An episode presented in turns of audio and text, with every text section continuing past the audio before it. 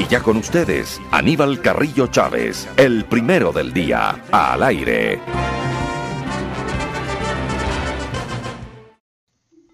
Bueno, Guayaquil significa mi ciudad, el lugar donde nací.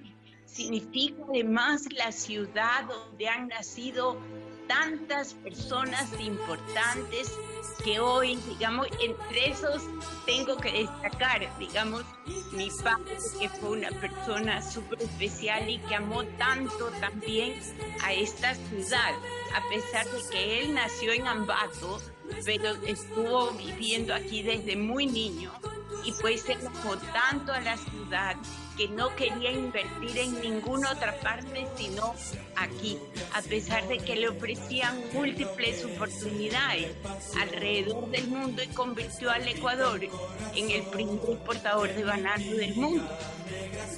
Precisamente se me adelantó porque cuando se habla o se menciona el apellido Novoa, inmediatamente uno se figura y aparece el apellido de don Luis Novoa Naranjo. Entonces, ¿qué significa para usted eh, la trascendencia, el legado, la herencia de su señor padre, Isabelita?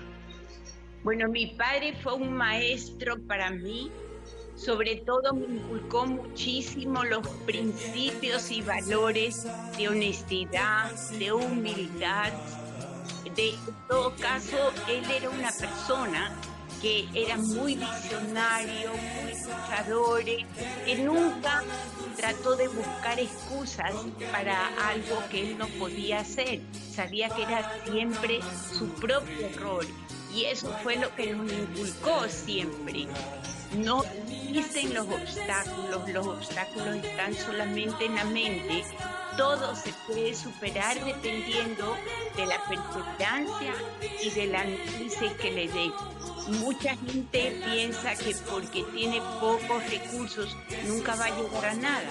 Mi papá un momento no tuvo ni siquiera que comer y logró hacer lo que él pudo solo a base de su honestidad, su visión, su perseverancia, su humildad, su lucha.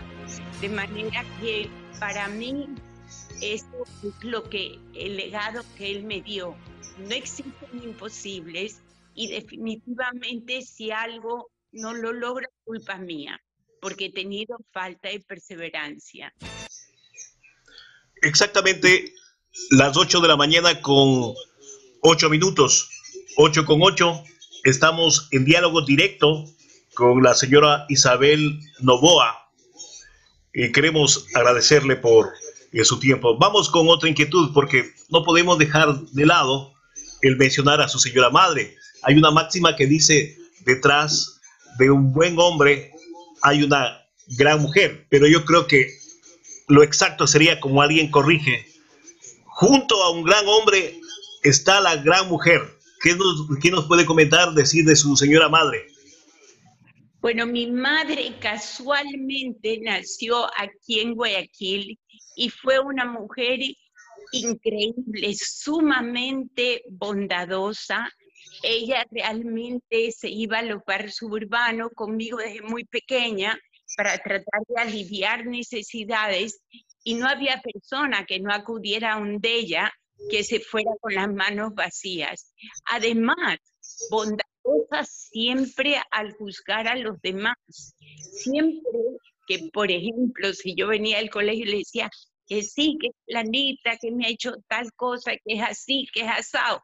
Ella me siempre me decía, mi hijita, tal vez ella tiene algún problema, tal vez ella actuó por alguna razón en su casa y eso.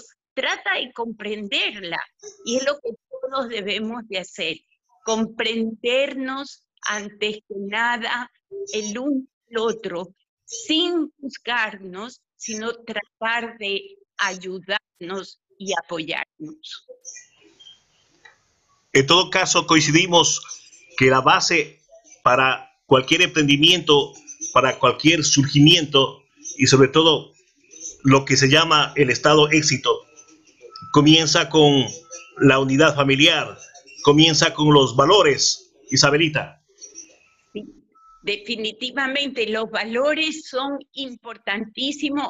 Es así que tenemos una iniciativa empresarial de Unidos por la Educación, que hemos hecho un acuerdo con el ministerio porque nuestra idea empresarial de varios empresarios es que ningún niño se quede sin escuela, pero que tengan calidad de educación, donde no solamente que la educación sea pues digital, con capacitación de profesores, que tengas inglés como segunda lengua, sino formación en valores, que es lo que tanto necesita nuestro país.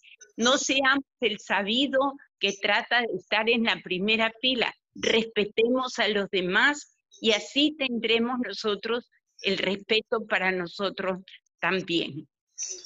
Ya que menciona aspectos de educación, eh, su empresa, su familia, usted, ¿sí está de acuerdo en que existan las becas, que se premie el esfuerzo, la dedicación de los estudiantes de recursos vulnerables? Por supuesto, por supuesto. Además, creo mucho en la igualdad de oportunidades. Por lo tanto, creo que todo niño por eso tiene que tener acceso a la educación. Y efectivamente existen momentos en que los padres pues no pueden en un momento dado, digamos, darles la educación, entonces nos corresponde a nosotros, al Estado, a los ciudadanos, tratar de ayudarlos para que la tengan. 8 de la mañana con 12 minutos. 8 con 12, una invitada de lujo eh, por lo que es ella, por su característica, por su estilo, por su carisma, por su don, doña Isabel eh, Novoa. Eh, la siguiente pregunta es, en el aspecto de salud, ¿qué lección, qué mensaje, qué tenemos que eh, nosotros aprender de esta pandemia, de estos meses que vivió Guayaquil, que está viviendo el país, que está sufriendo Quito y por ende pues diferentes cantones del Ecuador? digamos, nuestras lecciones tienen que ser la, la solidaridad, definitivamente, juntos somos más y juntos también nos podemos contagiar. Por lo tanto, tenemos que ser solidarios siempre pensando en el otro para que tú mismo no te contagies. La solidaridad, la unión familiar, la reinvención, la digitalización, porque esto es lo que nos ha traído esta pandemia, la digitalización y la resiliencia. En todas estas cosas tenemos que pensar para salir adelante. Definitivamente, yo creo que faltaría programas y espacio para ir analizando temas, tópicos, aspectos, proyectos, visiones eh, con usted. Pero Hoy extraemos, se puede decir, la base, eh, lo general, lo universal, que precisamente es la formación del ser humano. Hemos hablado de educación, hemos hablado de salud.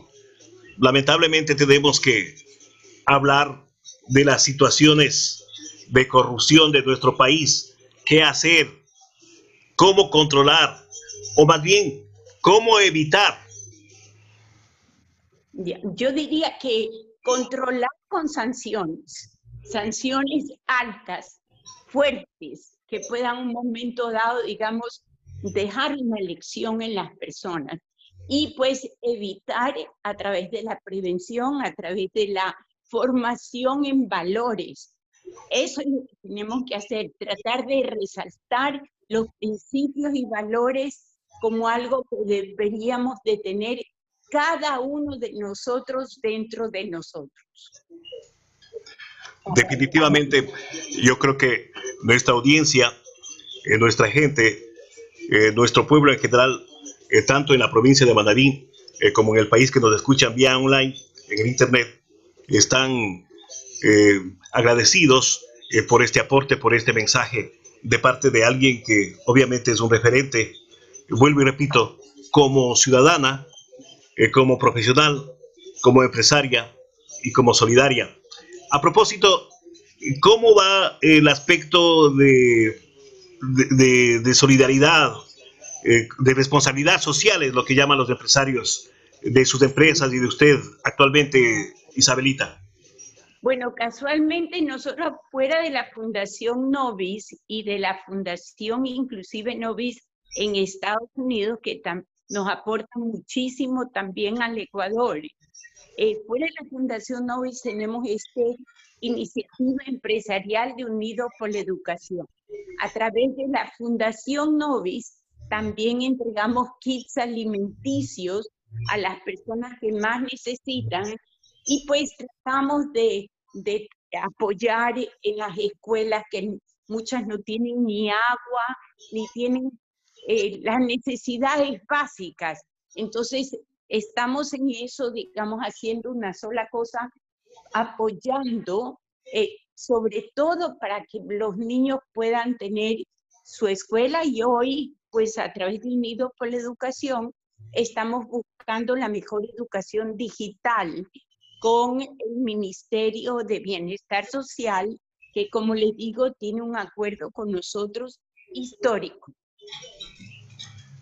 Eh, por cuestión de tiempo y su agenda, eh, nosotros vamos a eh, concluir esta entrevista quedando pendiente un diálogo más amplio, pero la razón de ser de esta declaración, de esta intervención, de esta entrevista mañanera, matinal, incluso temprano el sábado que normalmente uno lo dedica a descansar o dormir un poquito más.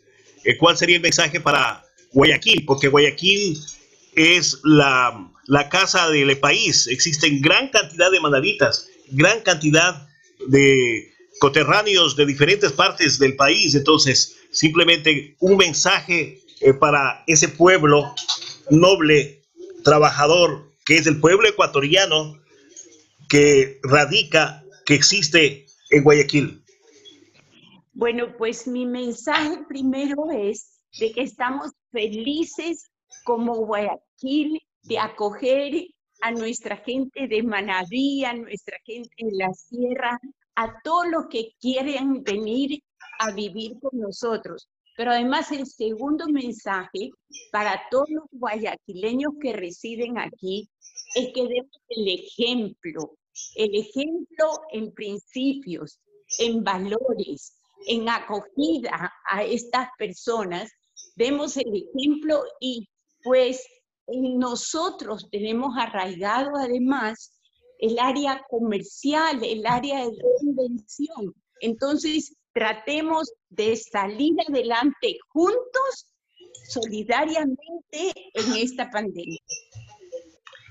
Que tenga un buen día y que pase eh, celebrando eh, con su familia, al estilo que ahora lo hacemos los ecuatorianos, de una forma pasiva, pero con buenos deseos, con francas aspiraciones. Sobre todo, todos aspiramos de estar bien de salud, estar bien en la familia. Y eso es lo que le comparto y le transmito también a usted, porque obviamente esperamos que haya otra entrevista para hablar ya de proyectos, de visiones y lo más importante, de motivaciones de parte de usted para la formación de la niñez y de la juventud. Sus palabras finales, su despedida para Radio Capital de Manarí, Isabelita.